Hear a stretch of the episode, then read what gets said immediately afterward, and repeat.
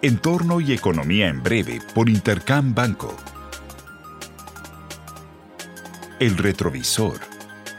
El nerviosismo prevaleció en los mercados previo al discurso del viernes del presidente de la Reserva Federal, Jerome Powell, en el simposio de bancos centrales en Jackson Hole. El titular del Instituto Central indicó que la inflación se mantiene muy elevada, por lo que aún no se encuentran seguros de que la tasa de política sea lo suficientemente restrictiva para lograr la convergencia al objetivo inflacionario del 2%. En México, la inflación mantuvo su trayectoria descendente por séptima quincena consecutiva al ubicarse en 4.67% a tasa anual, su menor nivel desde marzo del 2021, y apoyado ahora por una mayor moderación en las variaciones de los precios de las mercancías, aunque también se observó una aceleración en el componente no subyacente, presionada por mayores precios de frutas y verduras, así como de los energéticos. Además, Banxico publicó las minutas correspondientes a la última decisión de política monetaria, las cuales dejaron ver una junta un poco más restrictiva que reiteró su perspectiva de que mantengan sin cambios la tasa de política monetaria por un periodo prolongado.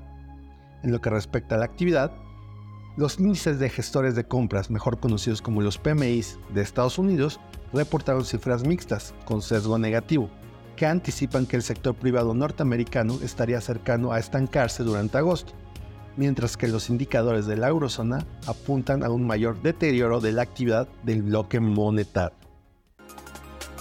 Panorama. Esta semana la atención se centrará en Estados Unidos, con la publicación de datos económicos de alta relevancia para el futuro actuar de la Fed.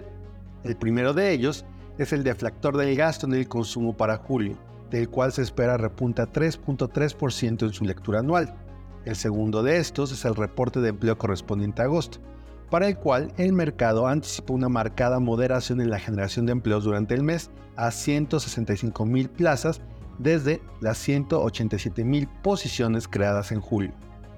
En México, el INEGI dará a conocer las cifras del indicador global de la actividad económica, mejor conocido como IGAE, para junio y del cual se espera una aceleración marginal a 4.4% a tasa anual Adicionalmente, Banjico publicará su reporte trimestral correspondiente al periodo abril-junio de este año. Finalmente, tendremos la lectura flash de la inflación durante agosto en la eurozona y los índices de gestores de compras o PMIs de China para el octavo mes del año. Les deseo una muy buena semana. Yo soy Luis Valdés Villalba. Esto fue Entorno y Economía en Breve por Intercam Banco.